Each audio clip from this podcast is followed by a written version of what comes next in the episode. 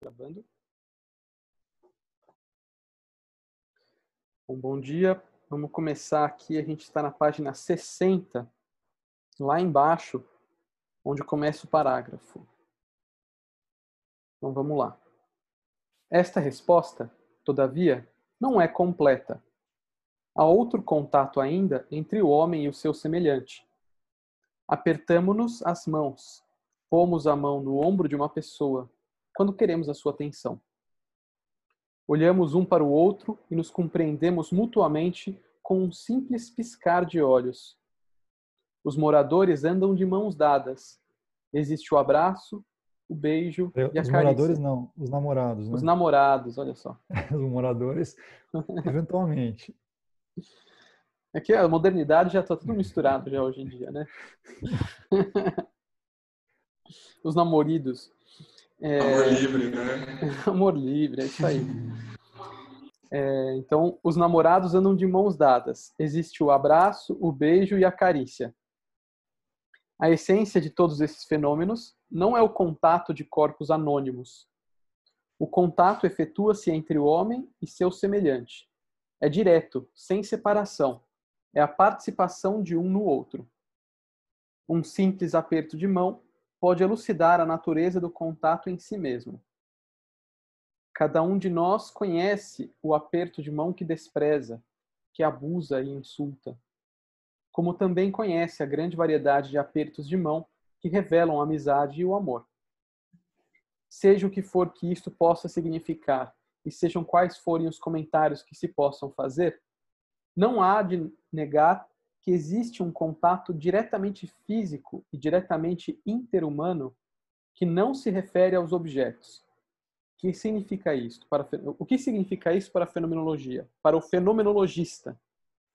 Como sempre, a resposta só pode ser obtida mediante um exemplo concreto. Ele tinha falado um pouco das relações interhumanas, né? Ali uhum. antes, né? É. E então vou continuar. Quando observo o dorso da minha mão, vejo veias que formam um certo desenho. Os desenhos da mão direita não são iguais aos da mão esquerda. Quando olho para a mão de outras pessoas, também percebo desenhos. Parece que não existem mãos que tenham a mesma configuração das veias. Assim acontece com as impressões digitais. Não existem duas pessoas no mundo com as mesmas ranhuras na ponta dos dedos. Tudo que nos concerne é pessoal. Toda e qualquer parte difere da parte equivalente de outra pessoa. Qual a razão desse elemento individual? É claro que as veias do dorso da mão têm que seguir algum desenho. Ali estão elas, são necessárias e têm que estar em algum lugar. Mas por que se estendem nesse lugar preciso e não em outro? Por que tem desenho diferente entre a mão direita e a mão esquerda? Por que finalmente o desenho difere de uma pessoa para outra? Independentemente da sua configuração, as veias funcionam perfeitamente. Então por que estão localizadas desse jeito? Ninguém pode dar resposta satisfatória, embora toda a gente a conheça. Assim que acariciamos essa mão incidental, assalta-nos a convicção de que as veias estão se estendendo aí exatamente como devem. A carícia suspende a natureza acidental do desenho. A carícia transforma a mão em mão, exatamente a mão que tinha de estar aí. A carícia provoca uma transformação na mão. A carícia transforma o corpo, mesmo se o fisiólogo não conhece analisar essa não consegue analisar essa transformação. Como indivíduos, todos sentimos que o nosso corpo é mais ou menos estranho para nós. Tem certa forma que não foi pedida nem desejada e apresenta algumas particularidades. Mesmo se temos de aceitar a forma e as particularidades como aceitamos a temperatura, ainda existe campo para desconfiança por que exatamente este corpo, este nariz e esta fronte? Até que outra pessoa nos diga que este corpo nosso é exatamente como deve ser. Na amizade e no amor, a natureza acidental do corpo é eliminada. Efetua-se a justificação do corpo. O amor remove a distância do corpo. Algo acontece que se pode chamar de adesão ou concordância. O indivíduo começa a ocupar o seu próprio corpo e é convidado a ser esse corpo. Acho que bonito, né? Super. Eu acho que é... Vamos, acho que o próximo é, parágrafo vai falar disso, né? A ideia. É. Uhum. A outra pessoa desempenha um papel nas relações que temos com o nosso próprio corpo. Pode tornar essas relações mais íntimas, como também pode aumentar essa distância. Existem numerosos exemplos de um e de outro caso. Uma jovem sardenta vive zangada com o seu rosto, até que um homem lhe faça saber que gosta dela como é, isto é, com as suas sardas. Talvez lhe diga que gosta dela por causa das suas sardas, porque a maioria das moças não as possui. O amor é isso mesmo. As molas do amor são movidas por particularidades que só se encontram na pessoa amada. As peculiaridades excepcionais, que na opinião de outros poderiam constituir um obstáculo, são para o namorado outros tantos atrativos. Ótimo. E aí? O que, que ele está falando, né, cara? O Vandenberg ele é curioso, né? Porque ele fala de um jeito tão assim é, simples, né? Ele está falando de obviedades, né? Assim, coisas que a gente o tempo todo é, vive, mas ao mesmo tempo ele está tentando é, depreender disso é, uma um, uma reflexão bem profunda, né, cara? Assim, uma coisa bem bem que aí eu acho que não é tão evidente, né? Que que, que é, né? Assim, só para começar assim, o que que é isso? Ele está dizendo que que a justificativa de nosso ser, né, de quem nós somos, só acontece a partir do olhar de um outro, né? Isso, quer dizer, uma das coisas que acho que dá para falar a partir disso, né? Que é justamente esse esse esse outro que que que permite, sei lá, que o nosso legitima, corpo né? seja né? uhum. é que legitima, né? Assim, eu acho que isso aqui é muito bonito na relação da mãe com o bebê, por exemplo, né? Ou com o pai, com o bebê, enfim, de, desse, dessa, dessa carícia, né? desse, desse, dessa mão e desse olhar que vão dando contorno para aquele corpo, né? que vão permitindo que aquela experiência, por exemplo, de dor, ela encontre é, assim uma um, um, um, colo, né, que, que dê um contorno e que não seja uma dor que tome conta de tudo, né, por exemplo. Então é uma dor que ela ganha ela ganha um contorno. E, e, e, é curioso como as crianças se machucam, não só com o corpo, né? Elas se machucam com a alma. Fazendo essa distinção assim, é, não não dicotômica, né, mas metafórica no sentido assim de que não é o corpo da criança que dói, né, mas é, é, é o ser inteiro que se machuca quando ela quando ela machuca o corpo, né, quando ela cai. Outro dia a Beatriz ralou o joelho cara, assim, é um evento, ralar o joelho, sangue saindo, entendeu? É, e, e, e, o, e, o, e o momento ali de, de extrema fragilidade, não do joelho, mas da vida, né? A sensação de que algo foi roubado dela, sabe? A uhum. segurança uhum. de, de o mundo, né? É curioso como a gente faz isso, né? Assim, parece que vira uma, uma questão meio, meio cosmológica, né? Quando a criança se machuca, porque naturalmente a gente fala assim, sei lá, cadeira boba, machucou, ah, não pode. O, o, o, né, a, gente tem, a gente tem que encontrar um sentido que, que, que repare, assim, essa fratura que, que é no mundo também, né? Então, assim, no caso da Beatriz foi, foi isso. Não, foi o buraco lá que, que alguém deixou, então já vai consertar o buraco do chão, muito feio se acontecer, alguém deixou um buraco no chão, sabe? Então, assim, não é só o joelho dela que caiu, não é só um incidente, né?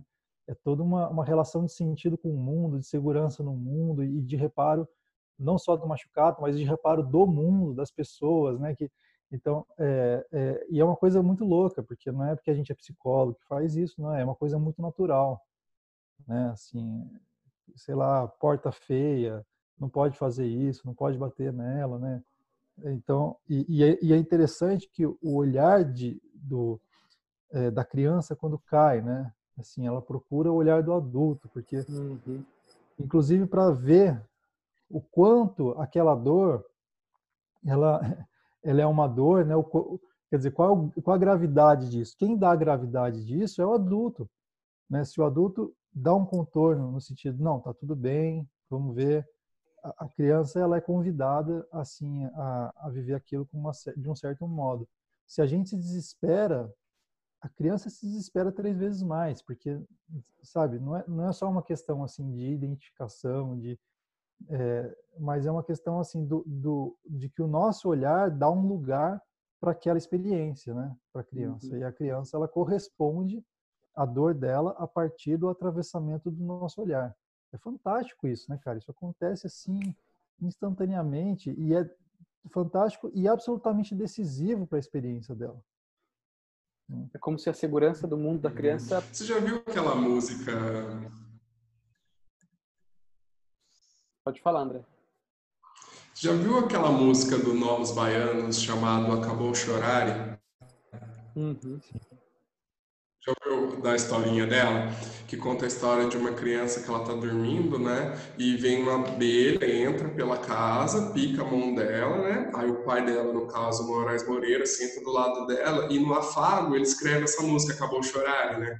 Que ele diz que a Belinha entrou, pousou na mão dele, que a Belinha faz um zoom, faz um zoom para mim, sabe? Então, tipo, ele constrói um, até um movimento artístico nesse processo de relativizar a dor e de dizer que a Belinha, na verdade, era uma coisa boa e não algo que machuca, sabe? Uhum. É, eu, eu acho que é de dar um sentido para a dor, né? E quando dá um é. sentido para a dor, dá um lugar, né? É uma dor que, que ela tem que ela tem um lugar na minha vida, não é uma coisa que, que sei lá, né, que desmorona a minha relação com o mundo. Pô, eu tô dormindo, eu não sabia desse, que era isso. eu também não conhecia essa história, não. Interessante. Mas é isso, né? A gente pensa dormindo, que é o lugar mais seguro, né? Que é o quarto, a cama, e algo é, atravessa, né? Algo vem e invade esse lugar e, e, e, causa dor, né? É uma perda de segurança no mundo, né? Uhum. E, interessante isso. Fala, Gui, bom dia. É, mas é isso, né? Como se a segurança do mundo da criança, em certa medida, é, fosse do olhar do adulto, né? E aos pouquinhos ela vai assimilando esse esse lugar, né? Eu ia justamente dar um exemplo desse, né? Que outro dia caminhando na rua eu vi um, um pai andando com uma filha pequenininha, devia ter um ano e pouco, e caiu no chão, eu tropeçada caiu no chão assim, e o primeiro movimento que ela faz é olhar para trás, olhar para o pai tá atrás. Uhum, uhum. E o pai manteve ali a compostura, fingiu que, que não estava preocupado. Aí ela simplesmente levantou e voltou a andar. Se aí naquele momento ele tivesse feito qualquer coisa assim, né, pronto, a criança já teria aberto um berreiro e tal, né? Como esse olhar aí dá essa segurança, né? E, e aponta justamente para isso que ele está colocando aqui, que é a, a, não existe esse indivíduo autossuficiente, né? Uhum uh, que possa independer de um outro, né? A gente já está sempre em relação. Né? É, é, e a gente tem, tem a mania de construir esses absolutos, né? Assim como esse eu que existe por si só, é, esses conceitos que existem por si só, né? E acaba esquecendo do mais óbvio, que talvez por ser óbvio a gente acaba esquecendo, né? Que é justamente o estar em relação, né? Sempre. Ah, como e, isso e, na clínica é importante, né? Também fico pensando. Exatamente.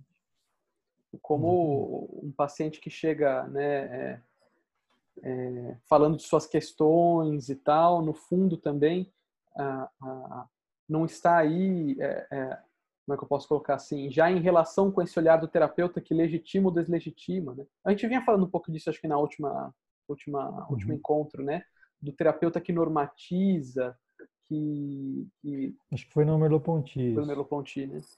É, que acaba estando em, em quando se coloca nessa função normatizadora, né? E que não legitima o outro, que rotula, né? E ao rotular, como o Kierkegaard fala lá, ele, ele o nega, né? Ele o nega, nega o paciente, né? Ao não, não, não permitir que, ele, que o paciente fale algo, se coloque de certo jeito em sua própria vida, assim, né? É. E eu fico pensando que tem, tem um, uma parte que, é, que tem a ver com a segurança de ser, né?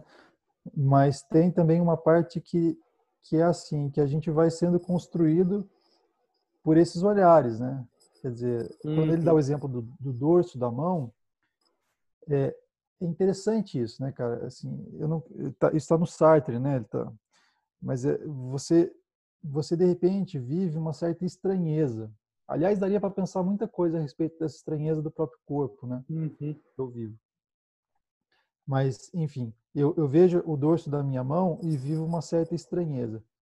Quem é que é, traz de volta familiaridade para essa estranheza. É a, é a mão do, do, outro, né, que, que vê nessa coisa absolutamente singular, que são os contornos e os desenhos da minha mão, um sentido interpessoal, né, dá um sentido de pertencimento, portanto, né, a uma relação. É, bom, isso é interessante, né, mas eu, eu acho que isso acontece com tudo. Né? Eu acho que toda a nossa singularidade as nossas particularidades, elas vão sendo meio que desenhadas é, pelos olhares dos outros, né? Então, eu acho que desde cedo a gente vai aprendendo a corresponder, a encontrar correspondência a partir do, dos nossos comportamentos, das nossas ações, das nossas, da nossa presença, né, sobretudo, a partir do olhar do outro. Então, pensa assim, num, num, num homem, né, num menino que na nossa sociedade ele vai percebendo que que por exemplo o choro né que era natural na infância ele vai sendo proibido né pelo ou reprimido pelo olhar dos outros porque obviamente menino não chora né? então assim ele vai ouvindo frases né ele vai ele vai assim é, ele vai percebendo que aquilo, que aquela experiência, ela, ela não tem lugar no olhar desse outro, né? Então, assim, eu, eu acho que é interessante é que a, o grande, o grande paradoxo aí do olhar é que o olhar do outro ele nos liberta para nós mesmos, ele pode nos libertar para nós mesmos, para nossa própria singularidade, e ele pode também nos aprisionar. Né? Então, esse mesmo olhar que liberta é o olhar que aprisiona. É o olhar que tira da, da gente as possibilidades das experiências que não são próprias, né? Que não são assim, pô, você não poder chorar porque você é homem, cara, e é impressionante como isso funciona. Eu não sei vocês, mas eu como homem, só temos homens aqui, para quem não está, nos ouvindo, assim, né? mas eu, como homem, cara, eu tenho dificuldade de chorar. Não é que eu choro com facilidade. E se eu choro, eu tenho a, o instinto de reprimir o choro. Por que isso? Né? Porque, de alguma maneira, esse, o, esse choro tem um lugar nas minhas relações interpessoais que não é acolhido pelas minhas relações interpessoais. Ele é um não lugar, ele não tem lugar, na verdade, né? Então, ele, ele entra em conflito com a, com a identidade de masculino que me foi ensinado, né? É, enfim, só para pensar, porque ele fala dessa questão do corpo, né? Assim, e, essa, e eu penso, por exemplo, da, da, da, ditadura do corpo que a gente vive hoje, né?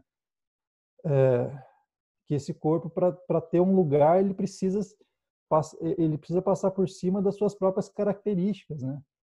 eu preciso, sei lá, é, então a, gente, a, gente, pensa que coisas como bulimia, anorexia, essas, todos as, essas, essas, essas, esses adoecimentos né, estéticos, né, que tem a ver com a questão estética, eles são uma, uma certa forma de não aceitação dessa estranheza, né, dessa, dessa particularidade que é o meu corpo e a submissão a uma ideia assim de, de corpo que é absolutamente uh, assim é, é, opressiva, né? no sentido de que não permite a naturalidade e a espontaneidade do meu próprio corpo. Enfim. É. Eu tô. Eu acho interessante. Eu acho interessante porque constantemente eu tenho visto na clínica situações de, por exemplo, ligadas à autoestima, que tem muito a ver com o próprio ambiente que circunda a pessoa, né? Realmente, se não existe esse reconhecimento da pessoa ali, né, a autoestima ela fica muito volátil, muito vulnerável, sabe? Parece que esse olhar ele é estruturante, realmente, sabe? Uh, falava com uma paciente um tempo atrás e, e ela assim, ela é mais cheinha, né? E ela é super satisfeita, ela é super é, harmônica com o corpo dela, ela aceita muito bem o corpo dela. E, e, ela disse que só conseguiu isso em contato com outras pessoas que tinham o mesmo perfil que ela. Uhum. Outras pessoas que ensinaram ela a gostar do corpo dela e hoje ela se aceita, ela se vê como diferente e ela se ama. Existem até cobranças de pessoas que falam assim, pô, você é bem sucedida, você não emagrece, não sei o quê. Ela fala assim, não, eu me amo do jeito que eu sou, eu gosto de comer e como sem culpa. Entendeu? Então, eu vi uma libertação muito grande, porque ela já foi presa a isso um dia, sabe? Uhum. E hoje ela faz esse papel de levar essa mensagem adiante, por exemplo, no ambiente de trabalho dela, onde tem mulheres mais ou menos do perfil, ela faz passa esse olhar que já foi passado para ela de antes, sabe? No sentido de que uh, a pessoa pode se sentir bem do jeito que ela é, que ela é linda do jeito que ela é, sabe? Então, parece que quando esse olhar do outro ajuda a estruturar, aí você consegue até fazer um movimento de, de acolher mais pessoas também, sabe? Isso eu achei bem interessante. É. É, eu, tá, eu tô lembrando aqui de um trecho do, do da poética do devaneio do Bachelard, que eu acho que está falando bem disso que a gente está conversando agora. Se vocês me permitem, eu vou ler um trechinho aqui. Eu acho que ele adiciona uhum. tanto a questão da infância, mas também quanto a esse olhar do outro. A questão é que ele vai falar um pouco agora da perspectiva desse desse olhar que em certa medida molda e aprisiona. Ele não está falando tanto de aprisionamento, mas ele está falando um pouco desse olhar que, que normatiza, né? E, e, que ele cita aqui em um certo trecho, como é que ele fala? É, de, de empurrar a sociabilidade na criança, né? De, é, de empanturrá-la de sociabilidade, né? E ele fala assim, né? Ah, mesmo deixando falar livremente as crianças, mesmo observando-as sem censura, quando elas têm a total liberdade do seu jogo, mesmo escutando-as com a terna paciência de um psicanalista de crianças, não se atinge necessariamente a pureza simples do exame fenomenológico. Somos demasiado instruídos para isso e, por conseguinte, demasiado propensos a aplicar o método comparativo. Uma mãe se sairia melhor, pois vê no seu filho um incomparável. Mas ai de nós, uma mãe não sabe fazê-lo por muito tempo.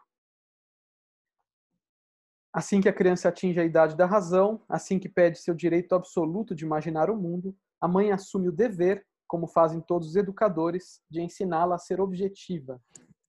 Objetiva a simples maneira pela qual os adultos acreditam ser objetivos. E aí ele fala aqui um pouquinho mais para frente, né? Ele vai falar assim: é, é no quartel, é no último quartel da vida que compreendemos as solidões do primeiro quartel, quando a solidão da idade provecta repercute sobre as solidões esquecidas da infância.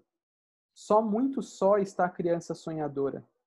Vive no mundo dos seus devaneios. Sua solidão é menos social, menos insurgida contra a sociedade do que a solidão do adulto.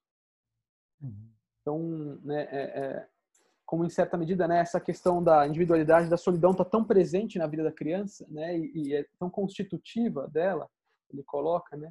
É, é, que agora falando desse outro lado, né, o olhar do outro pode de fato minar, né, esse, esses devaneios de solidão que ele coloca, né?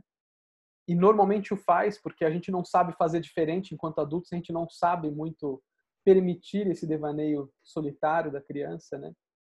É, é, mas que vai estar tá aí repercutindo por toda a vida dela, né? É, né, cara? E, e essa constante não correspondência, né, uhum. das experiências infantis, começa isso na infância, né, com Quer dizer, acho que a sociedade não tem, não, não, não dá lugar. Eu acho que esse é o grande drama, né, cara? Assim, a gente não tem uma sociedade que preza pelas particularidades, né? Pela estranheza, pela pelo aquilo que é próprio de cada um, né? A gente tem um rolo compressor que passa sobre as nossas experiências. Uhum, uhum. Isso é muito dramático, né, cara? Assim, em relação a tudo, né? Eu dei o exemplo do machismo aqui, mas em relação a tudo, em relação a você falando do bachelar aí, né? É, de, de, como assim, é, é, talvez todos nós somos somos saudáveis, né? A maioria de nós saudáveis porque em algum momento nós fomos incomparáveis, uhum. né? E acho que a nossa sensação de saúde reside nessa sensação de que nós somos sensação não, né? Nessa certeza, nessa né? uhum. certeza de que nós somos incomparáveis, né? É, e é muito triste a gente ter uma vida que se baseia nas comparações, né? Que se baseia num certo status quo, né? Assim, que se baseia numa numa numa ditadura de um modelo de corpo, por exemplo, né? Uhum. É muito triste isso, cara. Você pensar que que que que a nossa vida, que o sucesso da nossa vida significa uma submissão, como diz o Heidegger, ao mundo da impessoalidade. Né? Sendo que, que, o que nos traz assim a vitalidade da vida é justamente a sensação da incomparabilidade. Né? É, eu, eu, quando estava falando, estava pensando na questão que é uma piada, né? essa questão do, talvez não deve ser, mas essa questão do casamento, né? de quando as pessoas casam, né? o homem fica barrigudo, sabe essas piadas assim? Uhum. É, a mulher já não se maquia mais, e, e, em geral a gente vê isso como um problema, né? Inclusive, eu já vi padre dando sermão na igreja a respeito disso, que as mulheres têm que se maquiar para os maridos, sabe? Assim, não podem ficar assim tão desleixadas, né? Uhum. É, é, mas eu fico pensando que, que o que está em jogo aí é justamente o fato de que ter alguém, que tem alguém do meu lado, que me ama do modo como eu sou e que não está preso a, a, essas, a, essa, a essa dimensão mais impessoal do corpo, né? que justamente não olha para isso, porque isso não define quem eu sou. Né? É, e, e, eu acho que, que, no final das contas, o casamento, em, alguns, talvez muitos casos, seja exatamente isso, né? Você outorgar um certo relaxamento do outro no seu próprio corpo. Hum. Não no sentido de ser relaxado, né? mas de estar tranquilo e acomodado no seu próprio corpo. O seu uhum. corpo ganha legitimidade nas suas supostas imperfeições, né? Uhum. Uhum. É. O, o, Felipe, posso falar rapidinho também?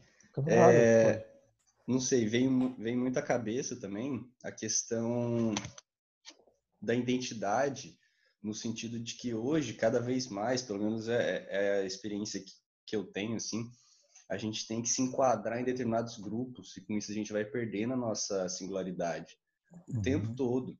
Seja, por exemplo, grupos de estética, de academia, seja até na, na, na faculdade, grupos, ah, sei lá, Feno aqui, que é um grupo da psicanálise ali, é, os, na família. Então, o tempo todo a gente tem que estar tá se encaixando para fazer parte, né? E, e aí não acaba dando vazão.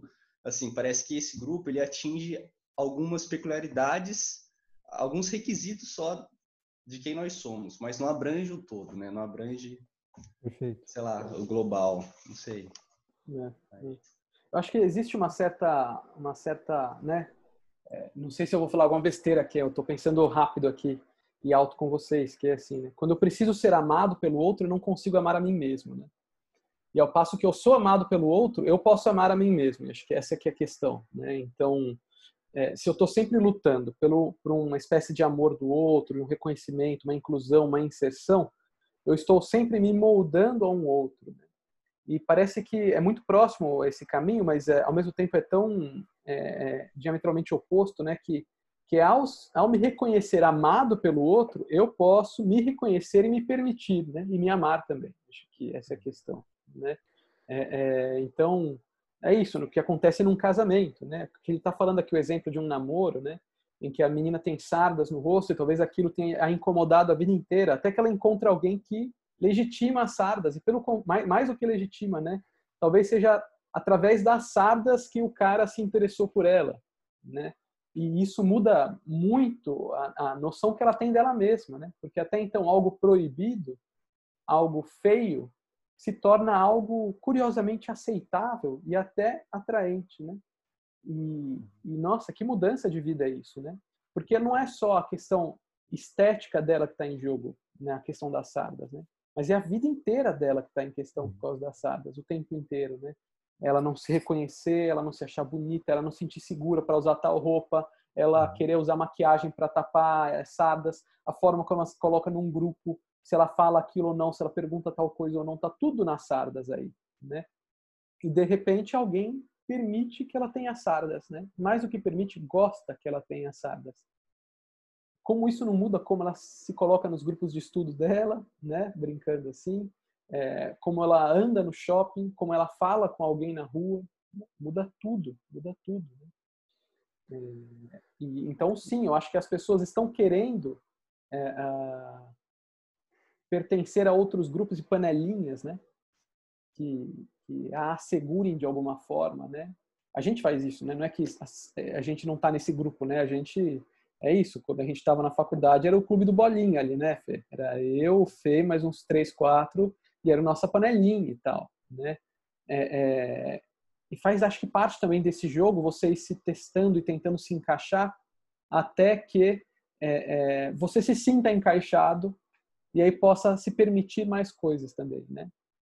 Ah, ah, mas enquanto a gente vive sob, sob a ditadura desse olhar do outro, assim, é muito duro, né? É muito duro. É, é, é, exatamente, cara. E nessa questão do Gui Faria é interessante. Tem um livro do, do Vandenberg mesmo, que é o livro mais famoso dele, que se chama Metablética. Acho que eu já comentei aqui, né?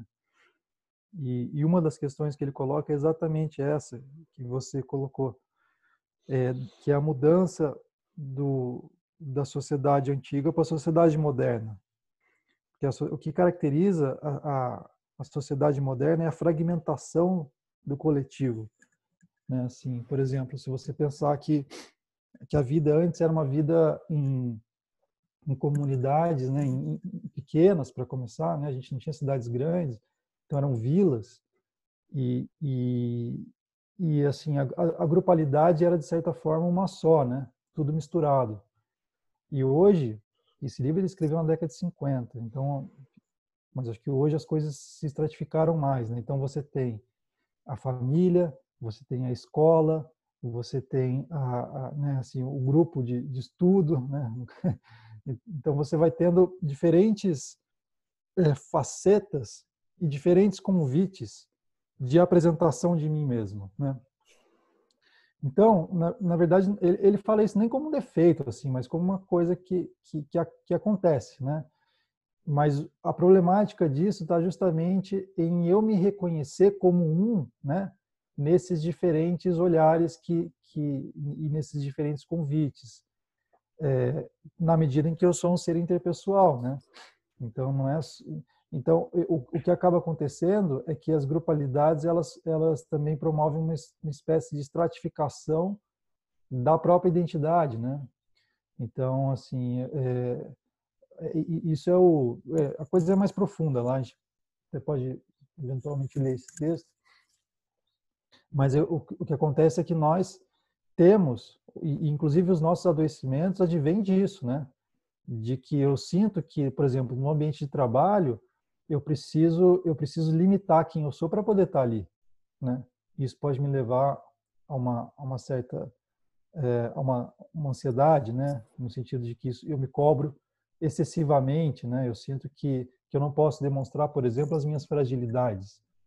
Cara, isso basta, basta isso para eu viver um ambiente opressivo e começar a ficar ansioso, porque eu sinto que ali o tempo todo eu tenho que fazer um esforço enorme para dar conta de corresponder de uma maneira assim é, que não que, que não que não é exatamente quem eu sou, né, cara? Talvez eu chorasse diante de algum, talvez eu, eu, eu ficasse em dúvida, angustiado, mas ali eu não posso, ali eu preciso dar conta.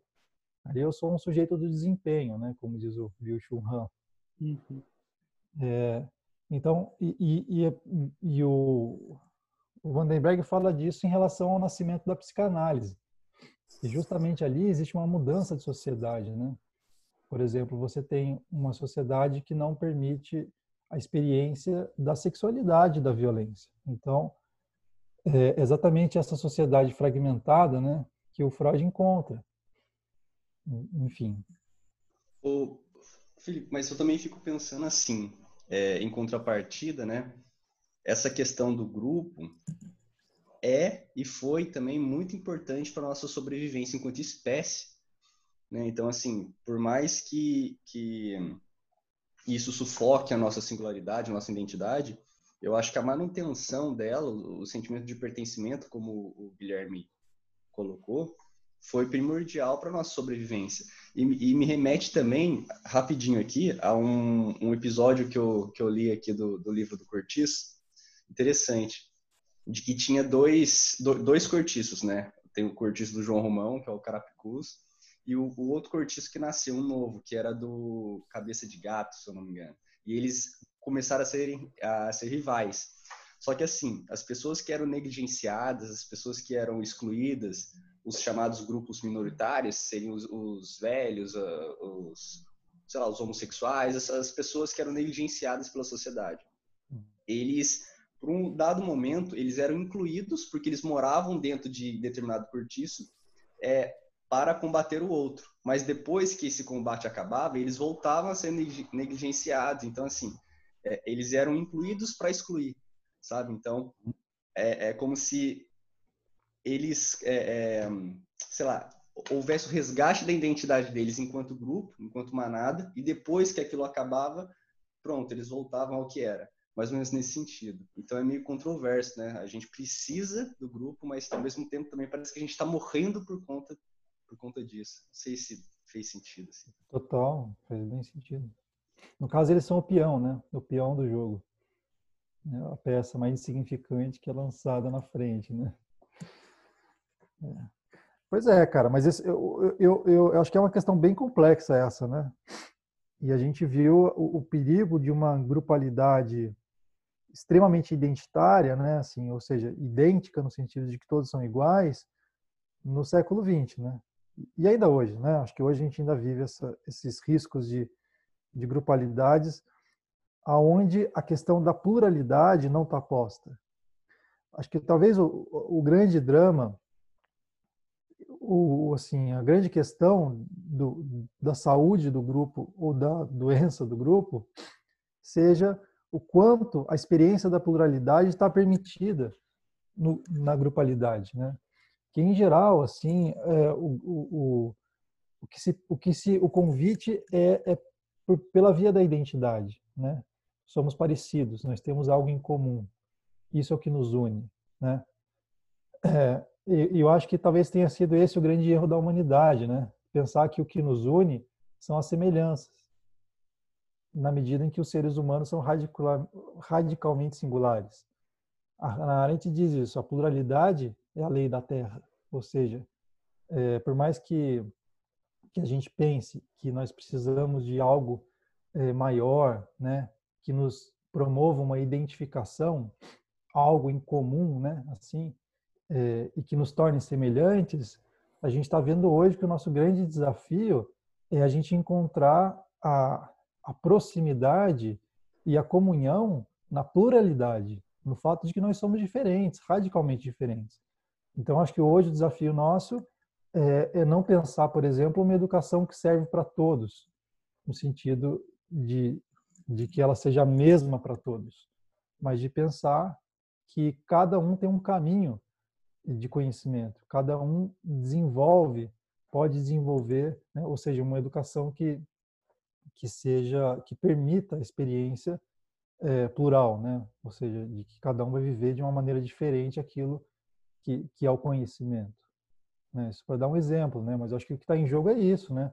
A gente com, conseguir ter uma sociedade que albergue a pluralidade e não que precise ser assim uma bandeira que se sustente pela existência de inimigos, né? Que acho que sempre a ideia de nacionalidade é, foi essa, né? Assim, de que é, a, o que sustenta a nossa bandeira é a existência dos inimigos, dos bárbaros, né? Assim, de, de quem está lá fora.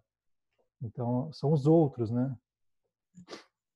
no cortiço é exatamente isso, né? O que sustenta a identidade de cada um dos cortiços é o fato de ter uma outra diferente em outro lugar, né? E acho que ele, ele fala que, que, que é importante para Fenô como um todo, mas que ele está colocando aqui, né? Acho que é, é, é, que é importante colocar, né? Que é sim, talvez a nossa grupalidade, nossa condição de ser com, né? Tenha ajudado muito na questão de sobrevivência, né? Assim, se a gente pode, que é uma hipótese também, né? Mas assim, é uma hipótese que faz certo sentido dentro do nosso modo de pensar hoje. É, é mas que ao mesmo tempo essa nossa condição de ser com transcende enormemente a necessidade por sobrevivência, né? Assim, o fato da gente estar aqui hoje reunidos lendo é, Vandenberg, né, já mostra um pouco o quanto a, a, essa condição humana de ser com já transcende uma necessidade de sobrevivência, né? Como a gente não uhum. vê macacos se juntando para ler Vandenberg, né? Nem para ler nada mais simples, né? Não é que eles se juntam para para ler, sei lá, Patinho Feio, né? É, pinturas, é, Isso. Exato. Ah, ah, então tem algo também que no homem, né, que transcende a necessidade de sobrevivência. Por mais que a gente tenha instintos como os outros animais, né, assim, numa situação de perigo, talvez a gente haja meio automaticamente né, assim, através dos nossos instintos, né, é, é, o homem é esse ser que se permite ou, ou, ou, ou, nem tem escolha de estar junto num grupo lendo Vandenberg, né, assim, uhum. ou de, sei lá, de é um grupo para para pintar ou um grupo para qualquer outra coisa, né, que não nada necessário à sobrevivência, né. É, acho que a gente pode falar de sobrevivência enquanto existência, né? Assim. É. Então, o nosso viver, que é esse que está incluído na sobrevivência, é muito diferente do viver dos outros animais, né? Uhum. Para a gente sobreviver, talvez a gente precise de livros, a gente precise de, de uhum. arte, a gente precise de poesia, né? A nossa sobrevivência é mais complexa, né? Enquanto é. humanos, uhum. na totalidade da nossa humanidade, né? A gente precisa de muito mais coisas do que só. É a música do Titãs, né? Porque a gente não quer só comida. é, só... exatamente. É, a gente precisa de alguém que valide as nossas sardas, né? A Isso. sarda vira uma questão de sobrevivência nesse caso, né? Mas às vezes eu fico me perguntando. Oh, desculpa, Felipe. Não, pode, pode falar, falar, pode falar. Não, não, pode falar, vai lá. Às vezes eu fico me perguntando também, não sei, pode ser um, um questionamento um pouco raso, mas assim, será que o mundo suporta a singularidade de cada um é, pensando mais na questão da natureza humana, que eu sei que tá que, transcende, mas assim é, tem aspectos positivos e não tão positivos, como a questão da ambição. A gente vê aí o ser humano cada vez mais ambicioso, seja em relação à tecnologia, seja em relação à própria relação interpessoal.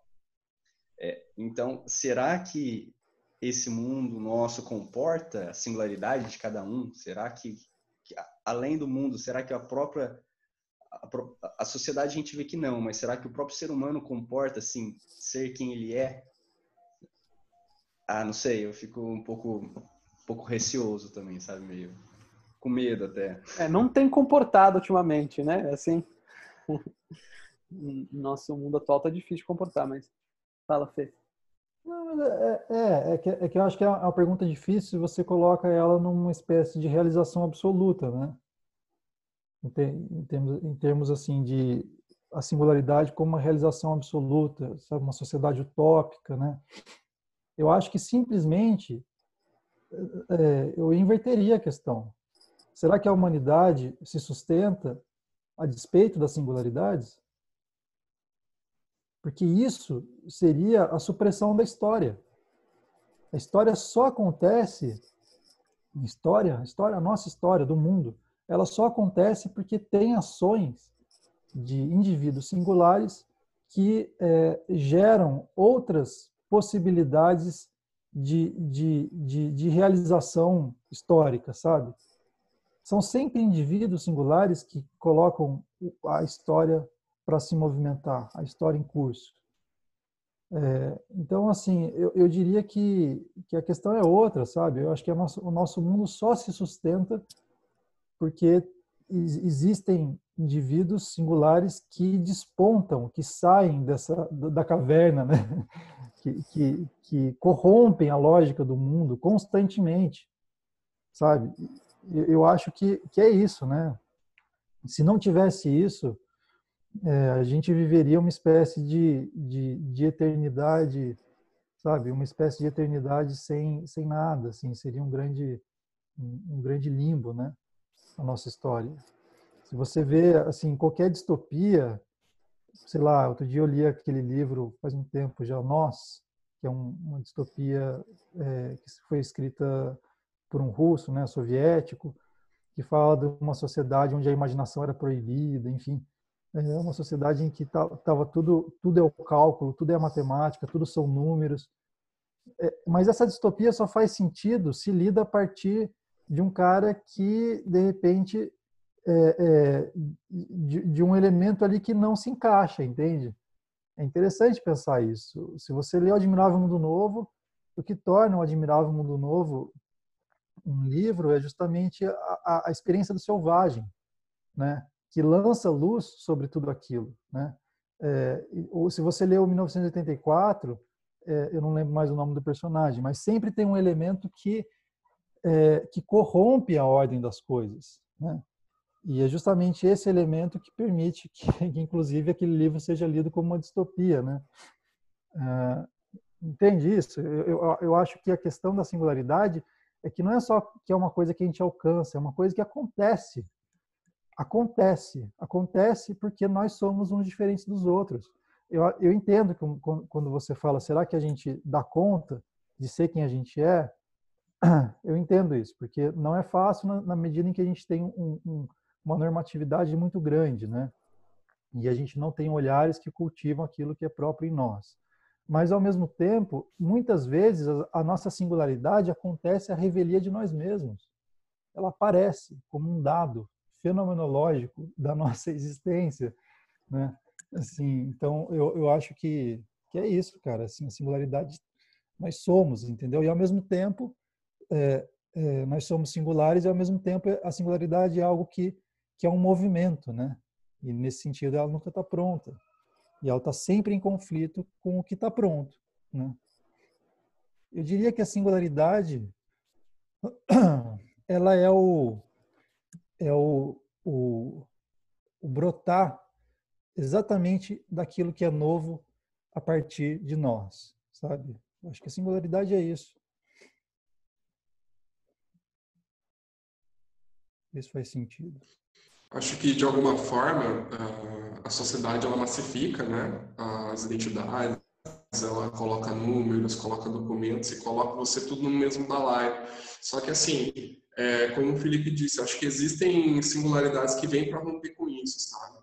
Existe um, um, pessoal que se acomoda dentro de uma objetividade de ser, né? Existem pessoas que se acomodam e sofrem com isso, porque eu acho que quem se digamos, objetifica muito, quem se planifica muito a sua personalidade, acaba se sentindo preso, acaba se sentindo sufocado. Uhum.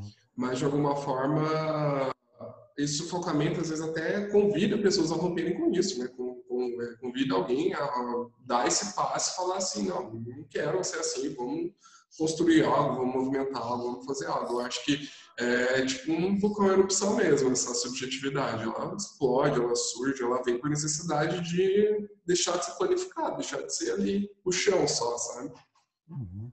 Uhum. É isso. É, acho que é, mesmo aquele que se massifica e se impessoaliza é singular, né? Acho que isso, isso não, não existe essa homogeneização, né? Por mais que a gente tente muitas vezes por pressão, por medo, né? Sei lá, porque a gente faça isso, a singularidade está sempre aí. Né? Acho que essa que é a questão. É, e, e aí acho que isso dá, dá um sentido para a gente pensar a grupalidade. A gente precisa do outro não para ser como o outro, mas ser a partir do outro, sabe? A partir do encontro com o outro. Então, assim, tudo bem, não estou falando que a sociedade tem que ser uma relação terapêutica, né? que é exatamente isso que a gente promove no consultório, né? Um, um, é, um olhar que em que o outro ele ele pode ser amado do modo como ele é, entende? Outro dia eu estava numa é, atendendo um, uma pessoa e ele falou assim para mim, puxa, é, às vezes eu sinto que você deve me achar um chato, né? E aí eu falei, não, de jeito nenhum, não te acho um chato, eu acho você uma pessoa muito interessante. Acho que você se acha chato porque você está o tempo todo incomodado com as coisas, né? Mas eu não acho isso uma chatice, eu acho isso uma coisa interessante. E aí, enfim, a sessão foi bem mais profunda que isso. Eu falei várias coisas, tal, foi uma sessão intensa. E aí no final da sessão ele falou assim, puxa, é, você falou muitas coisas, mas acho que o mais importante foi você não ter me achado um chato. E você não me ach... eu saber que você não me acha um chato. E aí isso me fez pensar um pouco, sabe, no lugar nosso de terapeuta, porque às vezes a gente acha que o nosso papel é muito de, sabe, de mergulhar, de entender, de compreender, mas é, muitas vezes a parte mais importante é simplesmente a gente legitimar, né? testemunhar e, e, e, não, não rotular aquela pessoa a partir de um critério impessoal, né? que talvez é, em algum outro lugar ela, essa pessoa possa ser achada um, um chato, né? mas mas a questão é essa, é interessante o peso que isso tem para a pessoa. Isso que eu acho legal, sabe? Puto, ele não me achou um chato. Eu não falei isso, obviamente, porque, como se diz isso, por, por política de boa vizinhança, né? nada, uhum. nada disso. Foi, foi verdadeiro, né? É, interessante, né? Parece uma coisa tão besta, é. né? O, é, Ó, calma aí. Vai lá, Gui, respira. Essa... Não se acha chato. Organiza, organiza. É, pode falar. Ó, eu, tenho, eu, eu, começaria assim, talvez, mano, mas não tem talvez. Eu, eu tenho assim um pensamento ainda enquadrado, eu tô tentando quebrar isso, tá? Mas a impressão que me dá é assim, eu tô tentando imaginar também um exemplo mais, mais claro, mas eu também não consigo. Então, assim, eu, eu, vejo um bolo, é como se esse bolo fosse a massa e a massa fosse o, método, sabe? Fosse é, as normas nossa e o enfeite fosse esses relances de, de singularidade, de, de espontaneidade, de liberdade. Então, assim, é, foi nesse sentido que eu quis dizer também que talvez eu não o ser humano talvez ele não suporte porque a massa dele o sustento dele é, é baseado em normas, né? É baseado em, em, em, amarras. Como que todo mundo seria livre, assim, não no sentido absoluto, mas teria mais oportunidades de, de, de ser espontâneo se cada vez mais a gente observa que isso está ficando raro. Você entende? Eu não sei se eu não sei se faz sentido, porque para mim eu não consigo visualizar ainda esse sei lá, uma sociedade mais, mais espontânea, mas parece que cada vez está ficando mais raro isso. E, e, eu vejo isso em mim também, sabe? Eu vejo isso também na, na Maitê, que está crescendo, que ela é totalmente espontânea. Então, assim, imagine um mundo onde eh, tivessem, sei lá, um mundo de Maitê, assim, você entende? Uhum. Ah, não sei se está fazendo sentido para vocês, é que eu tô não faz, ainda tá formulando fazendo. algumas coisas. Mas acho que quando você fala assim, né, que cada vez mais o mundo está se tornando essa massa, né, é, que massifica, né? Assim que, a, que cada vez tem menos confeito no bolo, né? É, é, você está falando também de uma época em que tinha menos disso, né? se a gente for voltar na história e tal, se a gente pensa nos gregos, né? Estou relendo agora a Condição Humana, né? E ela fala bastante é, é, da da questão da polise dos gregos e tal, né? Era uma sociedade que que se organizava, em certa medida, né? Posso estar viajando também na minha fantasia de mundo grego, né? É, mas assim, que se organizava para permitir a individualidade e não para justamente alcançar um bem impessoal, né? Então você tinha até profissões ali que não eram remuneradas e elas estavam em função daquilo que era belo, né? O que, que era o belo, né? É, é, enfim, era um pensamento que pode construir um belo para a cidade. Então, os políticos se organizavam para permitir que o belo fosse feito na cidade, o artista, o filósofo, né? É, é, parece que a questão é que hoje a gente não está mais voltado para isso, né? Para o belo, né? Uhum.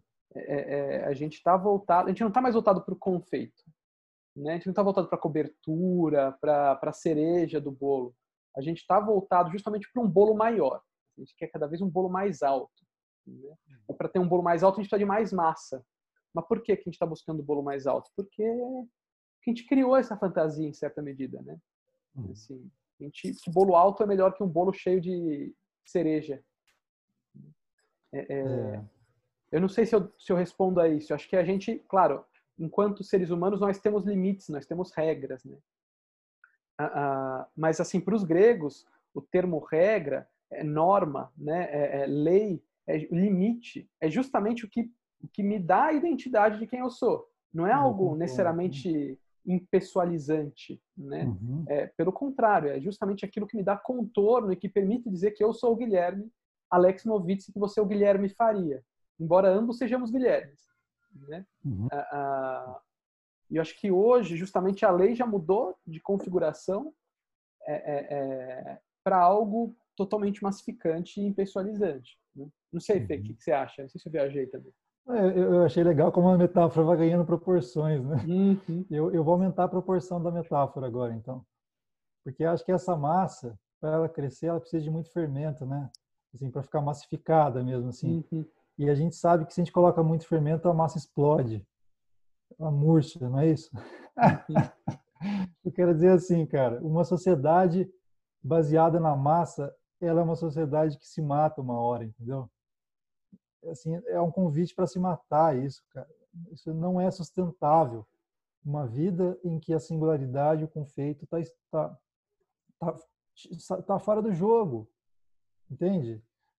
E eu acho que a gente vive esses momentos, assim, às vezes históricos, assim, às vezes com, com e, e não dá para avaliar a história totalmente, um porque a gente está longe, o outro porque são vários contextos, microcontextos, né, de, históricos também mas eu, eu, eu sinto que, que, que, isso não é uma não é uma coisa que está pronta, né? É, e, e, e, como o Gui estava falando da, da, da Grécia, enfim, a gente pode pensar em sociedades indígenas. Eu acho que a antropologia está aí para mostrar como isso vai acontecendo de acordo com os contextos históricos. É, mas a sociologia, né, mais do que a antropologia. Mas o, o, o que eu fico pensando, cara, é que é de novo, eu acho que a, a, a, nossa humanidade resiste não graças à massa, sabe? Eu acho que isso é uma, é uma inversão. É uma inversão, sabe? Você achar que a massa é o que é mais importante, que é a base, que é o sustento. A gente fala isso a partir de uma experiência nossa, né? De que, de que a gente precisa se massificar para poder, para poder ter lugar no mundo. Porque se a gente não se massifica, parece que a gente vai viver do quê, né? Então, a sensação é de que o tempo todo a nossa vida é um grande sacrifício. Em nome do quê, sabe? Em nome de quê esse sacrifício? Em nome simplesmente da gente estar tá aí, né? É, e eu acho que essa é uma inversão de valores muito, muito ruim, porque na verdade é, não quer dizer que esses sacrifícios estão sendo feitos em nome da, assim, das nossas singularidades, né? Não quer dizer que a gente tem uma sociedade que se sustenta para que pessoas possam fazer arte, se divertir, sabe? Nada disso. É, é, é, a, é, a, experiência da massa pela massa mesmo, né?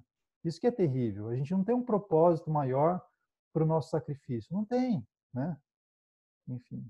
Mas eu acho que, pensando na Maitê, é, assim, eu, enquanto terapeutas, né, eu acho que o nosso trabalho é justamente com isso, a matéria do nosso trabalho. É, a essência está nos detalhes, sabe? A essência está nos confeitos, que, que é a resistência, né? Assim, de, de você conseguir ser um ser humano nesse mundo que não está completamente submetido às normatividades deste mundo, de você ter uma singularidade que rompe né, como, como algo que, que, que é a nossa própria dignidade, né? A nossa única razão de estar no mundo, né, cara? A única razão que faz com que a gente não se mate é pensar que, que tudo aquilo que a gente vive, a gente vive como algo singular. É, é a resposta que o Viktor Frankl se da experiência do campo de concentração. Esse sofrimento é meu e de mais ninguém. tá aí a minha dignidade. Por isso que eu não me mato. Porque ninguém vive esse sofrimento do modo como eu vivo.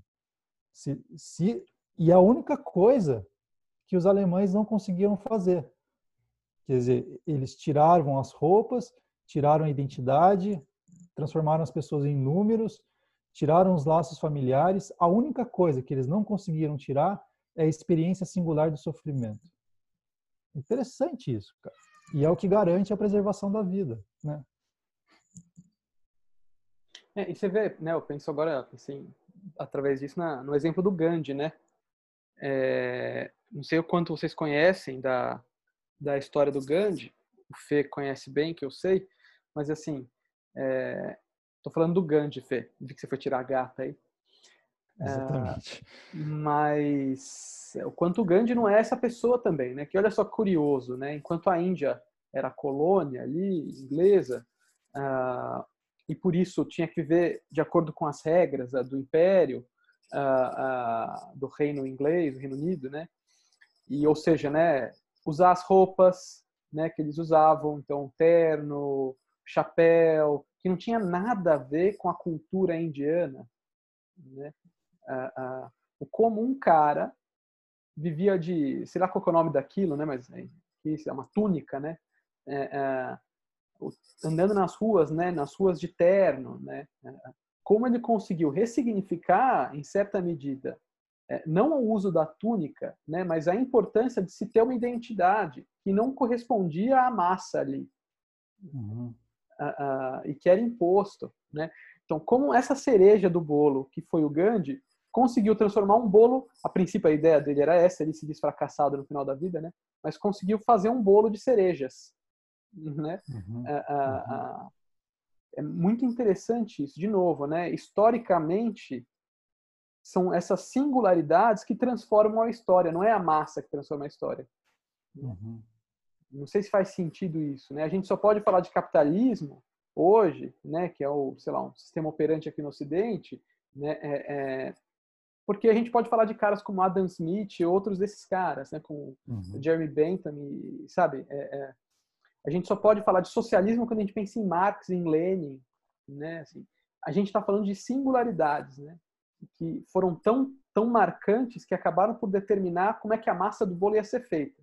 Né? Uhum. Mas ainda assim foram uma pessoa só, uma pessoa singular e, e, e, e portanto especial, assim como todos a singularidade é, né? Que permitiu isso. Né? mesmo que essa singularidade estivesse depois a serviço da massificação do mundo, né? Exato. né? exatamente aconteceu no, uhum. com, com Lenin e, até com o capitalismo, no final das contas. Né? É complexo, né, Gui? Fala aí, Gui. E que talvez... Você incomodado ainda. Não, Não fez mais sentido para mim. E, e uhum. assim, é, é como se invertesse a, a, a, lógica, não a lógica, mas a visão, né? Não pensasse, não focasse na massa, mas focasse, por exemplo, na cobertura, na cereja.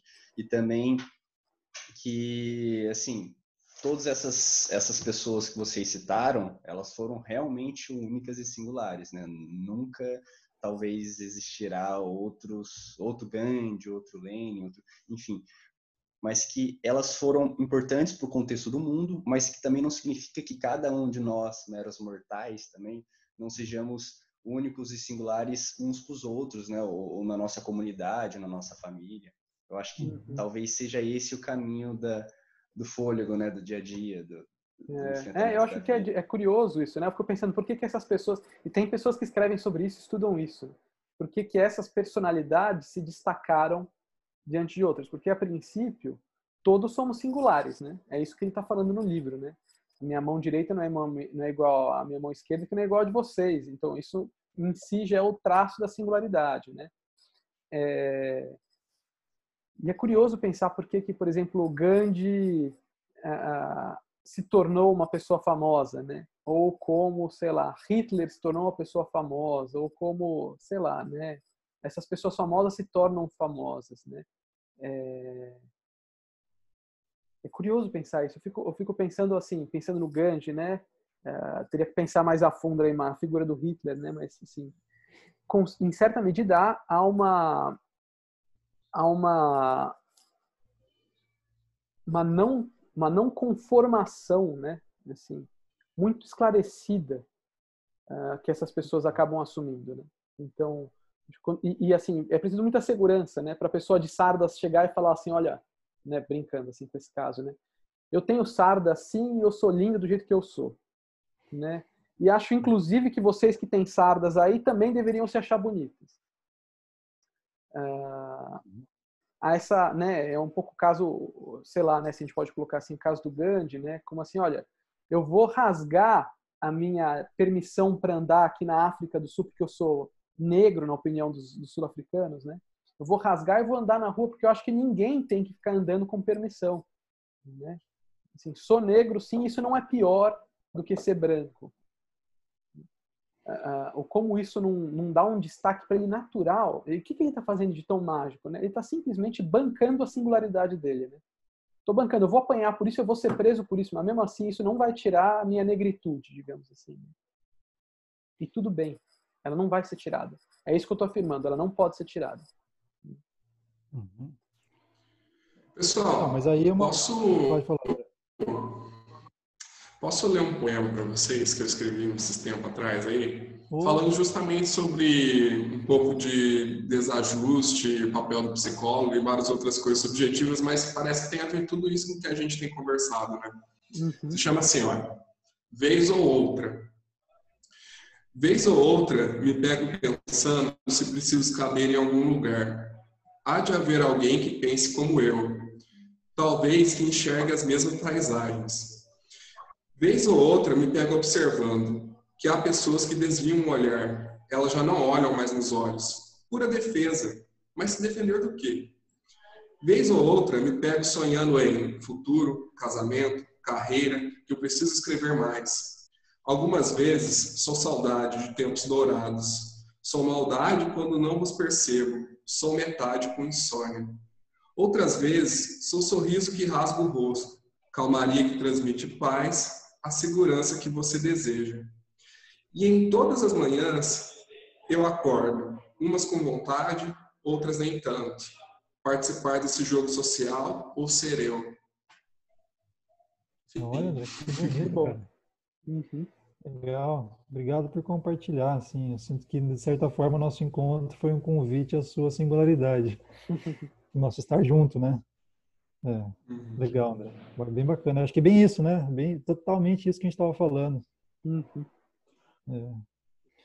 E o lugar nosso de psicólogo, né, André? De, de, de, ser essas pessoas que que acompanham, né, cara? Essa tanto a dificuldade, né, de ser eu no meio do, dos muitos, é, quanto as potencialidades disso, né?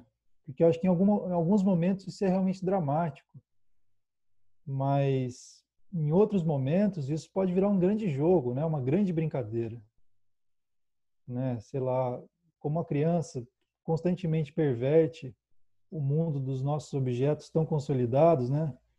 Eu acho que também isso tudo pode ser uma grande brincadeira, a gente perverter o, sentido, os sentidos tão consolidados do mundo, né? Do, do mundo dos adultos de repente a gente pode até pensar nisso, né, cara, que ser psicólogo é algo como se permitir ser criança de novo, né? No sentido não do do caos que a gente vê na infância, mas no sentido da constante reapropriação do significado do mundo. Né? De entender que o mundo nunca está pronto, de que o mundo é uma constante possibilidade de reinvenção. Ter esse olhar né, curioso sobre as coisas. Né? Até o Gui falou mais cedo né, sobre a questão da espontaneidade. Eu me lembrei muito daquele arquétipo do puer, né, que é o arquétipo da criança, né? daqui mexe, daqui toca, que vai, que fuxica, né? E lembra também das aulas onde você dizia, por, por, que não fazer uma coisa só por fazer? Hoje tudo precisa ter alguma função, né? Eu acho que ser criança muitas vezes é por a é fazer por fazer, né? Então, essa curiosidade, essa bisbilhotice, né? Eu acho muito bonito, inclusive. É, sim, e é muito libertador também, né? Tira um peso. Um peso de ter que corresponder à lógica, que é uma lógica que, na maioria das vezes, não cabe em nós, né? Não se ajusta perfeitamente. Para variar, a gente foi longe, né? sim, sim, sim. sim. É, é. Muito bom, mas legal, cara. Legal que a gente vai fazendo um caminho que é, que é nosso também, né? Assim, que tem a ver com o encontro. E tem isso também, dá, daria para pensar a singularidade do encontro, né? Uhum. Ou seja, que é algo que é próprio, que nasce do encontro de singulares isso, e que altera o destino de todos, né? Uhum. É, Mas nessa sem precisar ser uma coisa que massifica. Fala, Gui. nessa coisa de a gente ir longe, né? É, são nessas distâncias percorridas que a gente se encontra, né? Se a gente, não, se a gente quisesse não se encontrar, a gente não percorria nada. A gente só seguiu o que já estava aí, pronto, tá, né? É. Não preciso percorrer nada. É verdade. Muito bom, pessoal. Vamos lá? Então, Boa. Então, até a próxima terça, galera. É muito Isso bom. aí. Valeu. Um abraço Falou. grande aí. Abraço. Tchau, tchau.